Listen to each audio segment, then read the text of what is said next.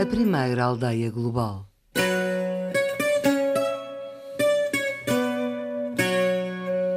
Alcobaça. A norte de Lisboa, Afonso Henriques concedeu a Bernardo praticamente a soberania sobre um vasto território, identificado atualmente pelo nome de Costa de Prata, que se estende das colinas calcárias do centro de Portugal até a Nazaré. Os monges de Cister, vindos da Borgonha para tomar posse das terras, eram livres de fazer as suas próprias leis, administrar a justiça, cobrar impostos e criar e gerir empresas. Os cistercienses escolheram para capital o vale formado pela confluência dos rios Alcoa e Bassa, chamando a essa nova cidade de Alcobaça. O castelo sobranceiro à colina, mandado erigir por Dom Afonso Henriques para proteção dos monges, foi posteriormente destruído por terremotos e caçadores de tesouros o mosteiro de Santa Maria de Alcobaça, que, além de ser o mosteiro mais a sul entre os 340 que os cistercienses construíram por toda a Europa, a mando de São Bernardo, é um dos cerca de duas dezenas que ainda existem em Portugal. A sua igreja é talvez o mais belo exemplo que resta da arquitetura medieval cisterciense. O Estatuto de Património da Humanidade é revelador do significado do Mosteiro de Santa Maria de Alcobaça, uma relevância imponente como o próprio edifício e a influência em vários domínios do saber. Também um percurso histórico que remonta à fundação de Portugal. Dom Afonso Henriques cedeu à Ordem Cister um vasto território pouco depois da conquista aos moros e com ampla autonomia. Os Cotos de Alcobaça, a área sobre a administração dos monges envolve vários conselhos e as práticas e o conhecimento dos religiosos influenciaram toda a região. Os cistercienses, também conhecidos por Bernardos, introduziram as mais avançadas técnicas de agronomia e deram a conhecer uma enorme variedade de plantas de toda a Europa. Organizaram a extração e a fundição do ferro e, junto à costa, desenvolveram a indústria da construção naval, das pescas, da extração do sal, bem como a salga e a seca do bacalhau. A confecção de compotas e conservas, segundo receitas suas, ainda hoje é um importante negócio, havendo mesmo uma feira desses produtos, juntamente com presuntos e salsichas caseiras, realizada anualmente em Leiria por ocasião da festa de São Bernardo. Como refere Alberto Guerreiro, antropólogo e diretor do Museu do Vinho de Alcobaça, os monges tiveram uma forte influência, por exemplo, na agricultura da região. Isso sem dúvida, porque de facto foram 800 anos de história aqui. Há duas alcobaças. Há uma alcobaça muito marcada, praticamente 800 anos de história da Ordem de Esther, portanto até 1833, que tinha essa tradição agrícola, né? eles eram conhecidos pelos monges agrónomos, né? como Joaquim Vieira Natividade os apelidou, e de facto, quer nas infraestruturas que criaram, no sistema hidráulico, na própria tradição das granjas, isso foi ficando. E depois há uma alcobaça dos finais do século XIX pelo século XX adentro, que é uma alcobaça agroindustrial e industrial de referência. De facto, esse legado é muito importante e ainda hoje se mantém. Aliás, não é só Alcobaça, todo o Oeste é de facto uma potência agrícola em Portugal. Portanto, não podemos esquecer, às vezes a gente pensa no Alentejo, pensa no Douro, mas o centro é que tem maior produção agrícola a nível nacional. Portanto, não podemos esquecer disso. E tem a ver muito a ver muito, muito com estas origens, obviamente. O alargamento da área agrícola, o pinhal e o posterior aproveitamento para o desenvolvimento da indústria naval são outros sinais da influência de Cister. Deram um forte contributo ao dinamismo económico, social e cultural da região, como sublinha Guilherme de Oliveira Martins. O convento de Alcobaça é fundamental no povoamento do território. Os eh, monges vindos, eh, sobretudo de França eh, vão justamente eh, fixar-se ali cumprindo um lema fundamental que é ora et labora, ou seja, rezar, mas simultaneamente trabalhar.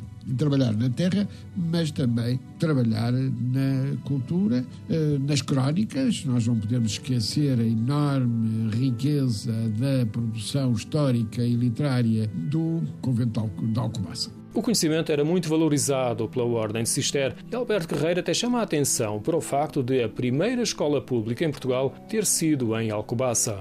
A Ordem de Cister foi extremamente inovadora. Foi uma ordem que teve sempre essa questão. Aliás, o grande símbolo deles era a luz, portanto, ele também a ver com o conhecimento, não só com a luz divina, mas que, sobretudo, de proteção para o próprio conhecimento e que foram aplicando, quer nas suas agroestruturas, aliás, eles já tinham esse saber que vinha, que tinha sido adquirido desde os romanos, né? basta ver o sistema hidráulico, no fundo é uma, uma aplicação dos conhecimentos do Vetrúvio e de outros. Aliás, e a Alcobaça tem esse, tem esse sinónimo.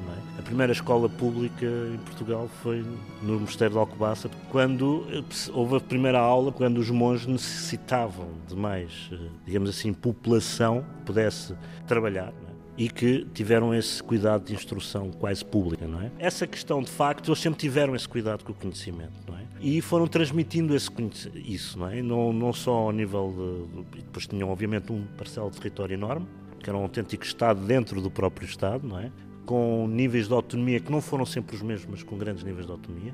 Não podemos esquecer que, inclusive, houve um, um regente que foi, que foi abado da Ordem, né, Carlos Henrique, portanto, era um facto um imenso poder, mas sempre um poder também sustentado no conhecimento. E isso ficou. Eu penso que ficou. E depois, obviamente, influenciou muito outras figuras. Eu penso que isso foi passando de geração em geração. Hoje, o que é que vemos na sociedade alcobacense? De facto, uma sociedade alcobacense que, mesmo nas, nas, figuras mais humildes, tem um grande conhecimento. Isso é uma coisa muito interessante e que tem um, um conhecimento muito profundo da sua história de facto essa é uma marca muito importante. Esse é um conhecimento também que teve a ver, por exemplo, na parte técnica agrícola, por exemplo, na molinologia, nos lagares, portanto, que apesar de serem trabalhos rudes e humildes, eram trabalhos com uma grande eficiência técnica e tinha que ser um grande conhecimento técnico. A presença dos monges em Alcobaça termina em 1834 com a extinção das ordens religiosas. Do legado de Cister há um vasto património na região. Algum foi recuperado, como por exemplo os moinhos de água. No Oeste falamos muito dos moinhos de vento, mas Alcobaça era sobretudo moinhos de água, porque a grande força, e isso era uma implantação, uma,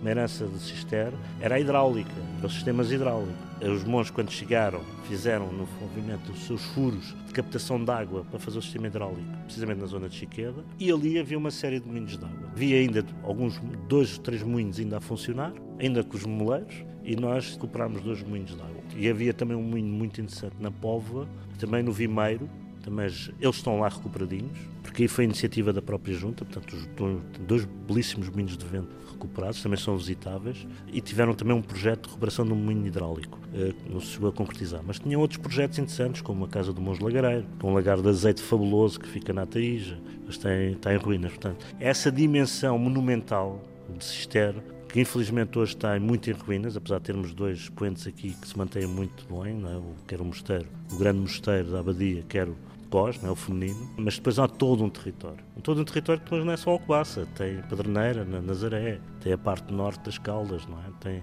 a Mata do Gaio, no Vimeiro, que o próprio uh, Vieira Natividade uh, estudou e que ainda estão lá porções de árvores plantadas pelos próprios monges ainda permanecem lá. Portanto, é todo um património que tem que ser recuperado. Deste património, o que tem maior destaque são o Convento de Santa Maria de Cós e o Mosteiro de Alcobaça, também conhecido como Real Abadia de Santa Maria. O convento de Cós era feminino, é muito mais pequeno e parte da estrutura não é visitável devido ao mau estado do dormitório das monjas. A degradação foi posterior ao abandono do convento. O edifício está mesmo ao lado da Ribeira de Cós e há uma forte associação à vinda das monjas. Portanto, era um mosteiro feminino da Ordem de Cister, de clausura. A história deste mosteiro começa pouco tempo depois de, efetivamente, eh, o mosteiro de Alcobaça ter surgido, quando vêm aqui a Cós senhoras piedosas, com uma intenção religiosa já muito marcada, vêm aqui a, a Cós prestar serviços à abadia de Alcobaça.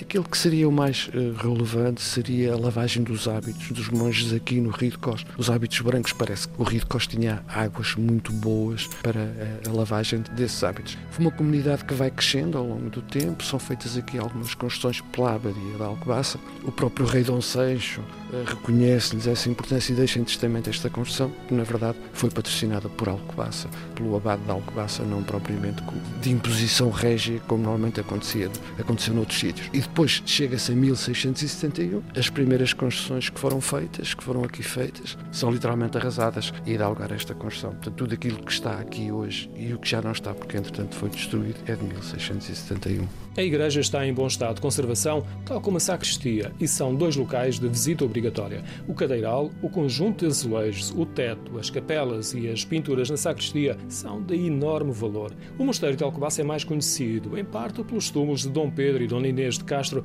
que foram aqui colocados no século XIV. No entanto, o rei com uma relação mais permanente com os monges foi Dom Dinis e um dos lugares de visita são os claustros de Dom Dinis.